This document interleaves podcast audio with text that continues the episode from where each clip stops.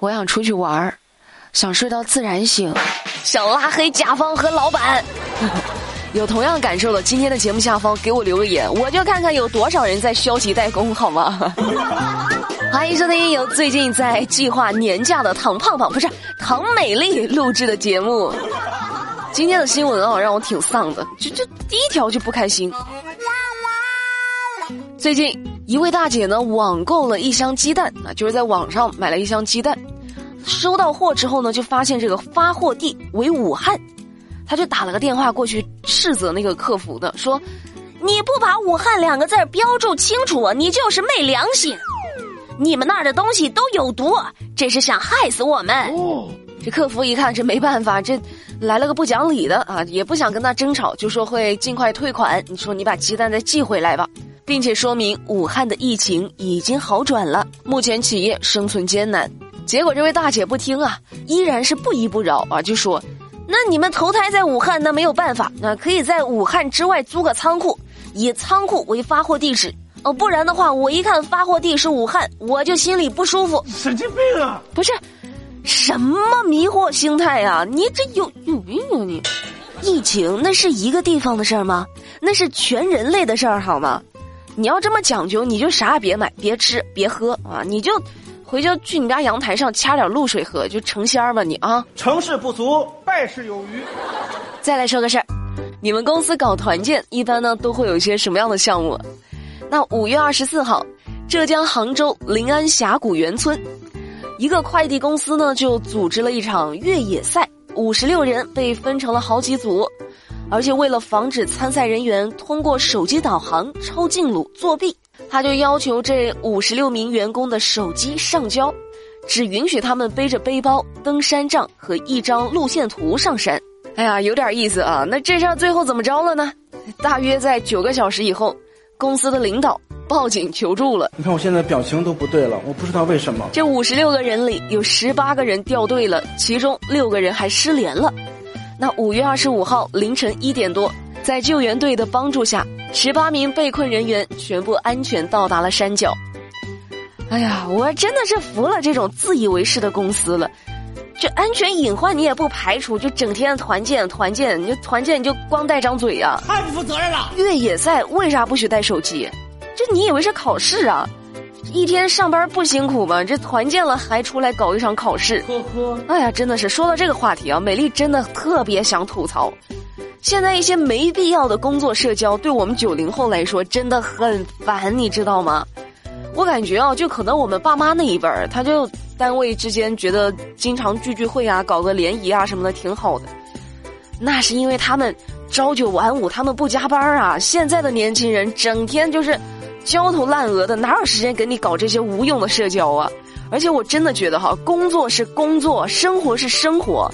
咱们工作八小时，不得不见面就已经够够的了，咋还周末休息时间硬给扒拉到一块儿去呢？团建团建，美名其曰是聚会，这跟加班有啥区别呀？不行不行不行不行不行！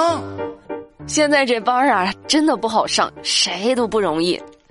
比如说，你以为那些女团的小姐姐漂漂亮亮的、风光亮丽，对不对？但是五月二十五号晚上，一名女团成员呢，正在网络直播。就在直播过程中，她的背景音传出了呼救声，就一直喊着“救命啊！放开我，放开我！”那你想想，这么多人看直播呢，那多吓人呢！大家把这段直播的录屏发到网上之后，这事儿呢就引起了很多人的关注。那五月二十六号，这个女团所属公司广州丝霸文化传媒有限公司官方微博发布声明说了，说公司的内部查了一下，就得知。说是在成员直播的过程中，在公共区域休息的成员，因为意外发现了蟑螂而受到了惊吓，慌乱之下，继而传出了呼救声。不过这个说法呢，遭到了质疑。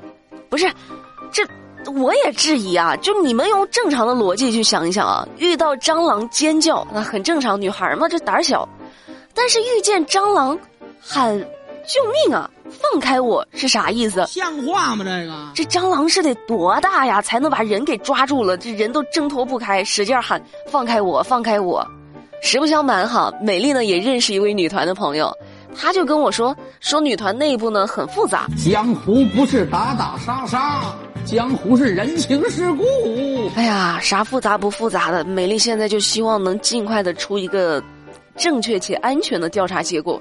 我比较担心那个喊救命的小姐姐现在怎么样了，有没有被蟑螂欺负啊？这个真的得好好查查。我们不是故意的。女孩子出门在外的，真的得多注意。像最近还有一件事儿啊，说杭州的一名女租客小刘和室友在租住了半年的卧室里，发现一个针孔摄像头。这个摄像头里呢有三十二 GB 的内存卡和三千多个视频。出租方呢是杭州的一个物业公司，他就回应说责任不在我们平台。那现在警方已经介入调查了。哎呀，这个就有点可怕了，你想想都后怕，毛骨悚然，你知道吗？有人在你家卧室装摄像头，想干嘛呀？你这变态！美丽觉得哈，现在必须要搞清楚的就是这个摄像头是谁装的，是负责出租的物业中介，还是房东，还是上一个租客？摄像头拍到的内容有没有对外进行传播？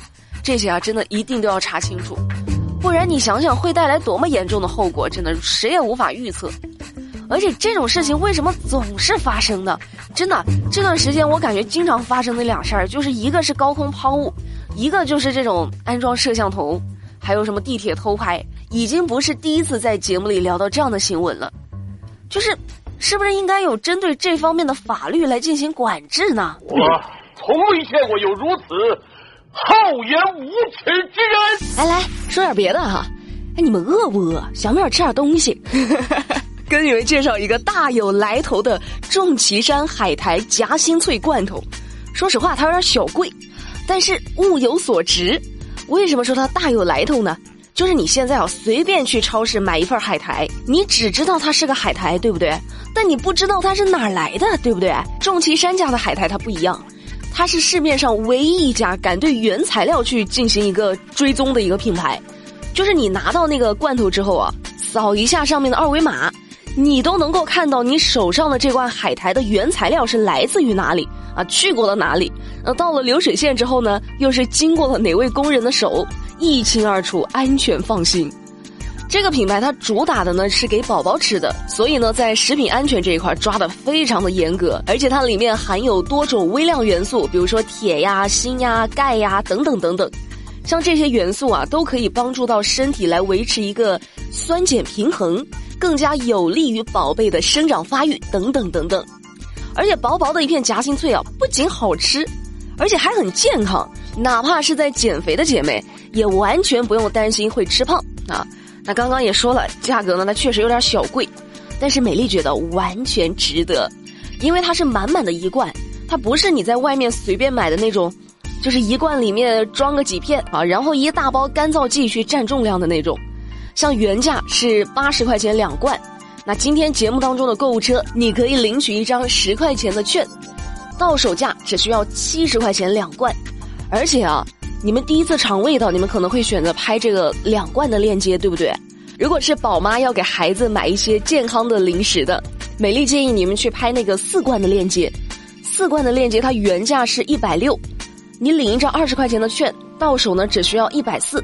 但是买四罐它送一罐，就相当于到手有五罐，一百四十块钱。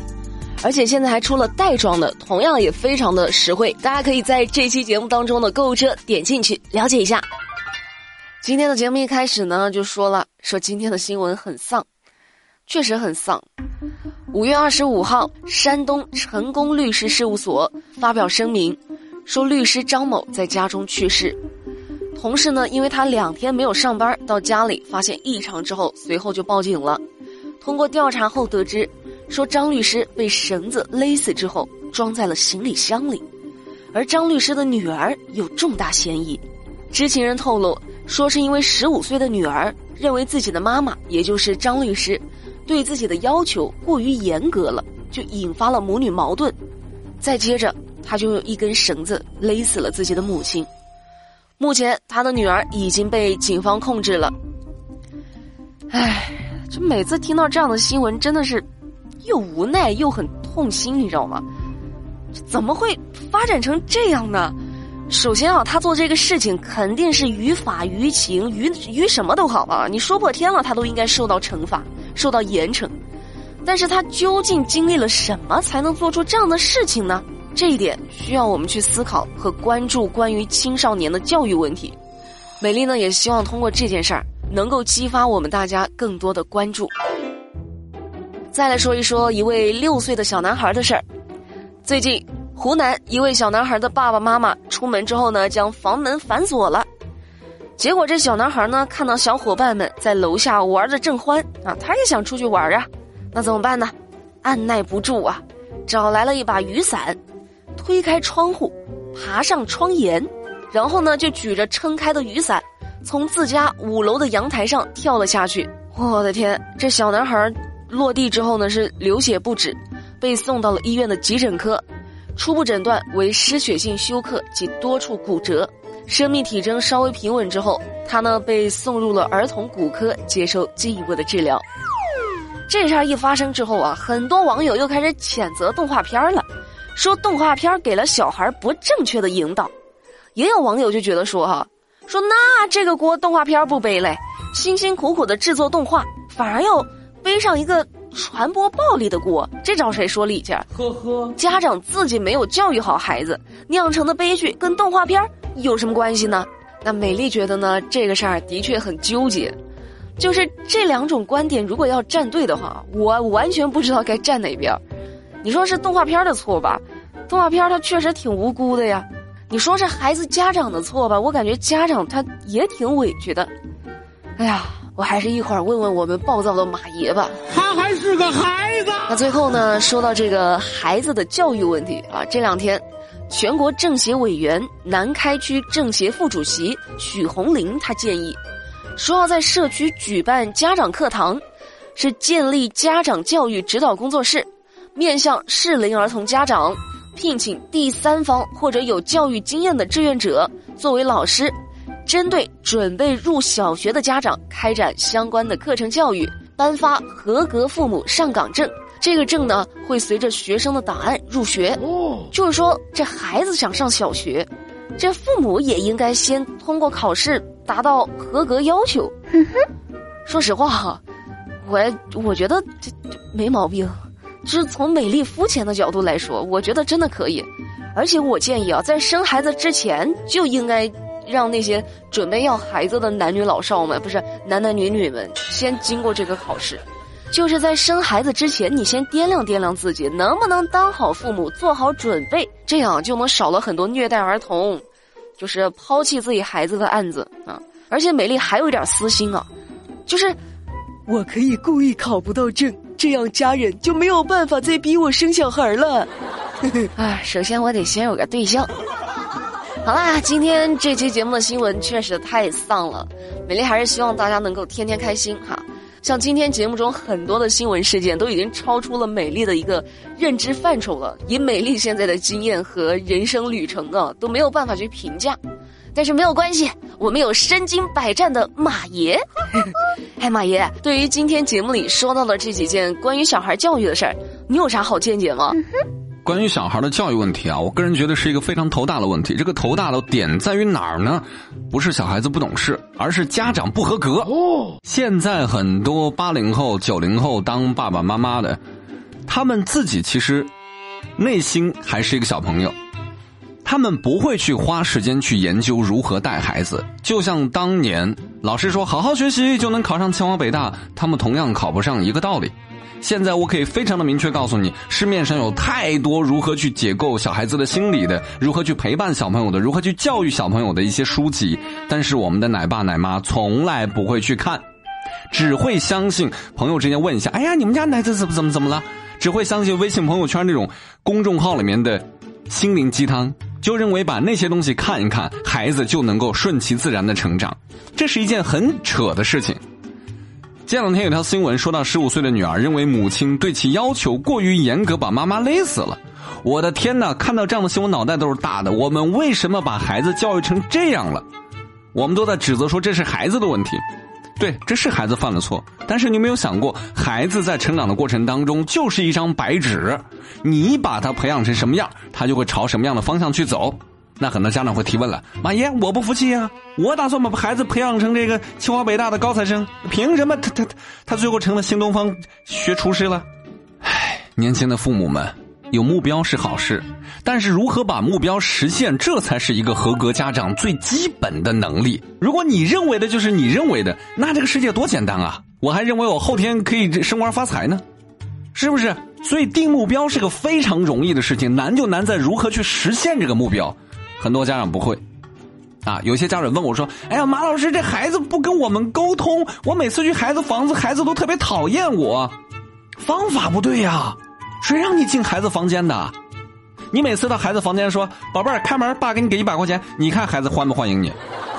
对不对？你每次进房间门，不是指责他学习不认真，就是指责他房间太乱，要么就说他怎么这不听话那不听话，孩子怎么可能会愿意跟你沟通呢？对不对？还有些家长把孩子变坏了归结成是外界因素，比如说啊，最近有新闻说这个孩子学动画片的情节跳楼了。会认为呀，动画片出了问题，我们要抵制动画片我们要抵制电影当中的情节。你孩子能干出这事儿，跟动画片真的有关系吗？你心里头没有很多的小问号吗？我问一下正在听节目的各位八零九零后的家长们，你们有没有在年少的时候看过一些爸妈不让你看的东西？那你们成为强奸犯了吗？你们成为坏人了吗？没有嘛，对不对？问题出在哪里？问题出在你跟孩子没有沟通。所以，孩子在做很多事情的时候，根本不知道利害关系是什么，而且很多媒体又喜欢把一个个例放大成一个普例。就比如说，孩子学动画片情节跳楼的，那动画片当中还有劈山救母的呢，那怎么没看到孩子一天挖山去呢？是不是？动画片当中还有好好学习成为中华小当家呢，那你们家孩子怎么就没学会呢？所以我们不要把个例无限放大，这也是不合格的。最后我要说的是，孩子教育问题啊。简单的说，家长要去学习，然后我们的社会舆论环境要引导。最后，所有孩子身上的问题都可以在家长身上找到。如果家长不能够以身作则的话，说真的，你没有资格要求你的孩子这这那那。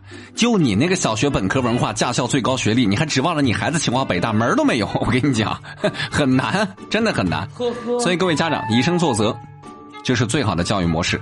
我是暴躁的马爷，今天就这样，拜拜。好啦，今天的节目美丽就跟大家聊到这啦。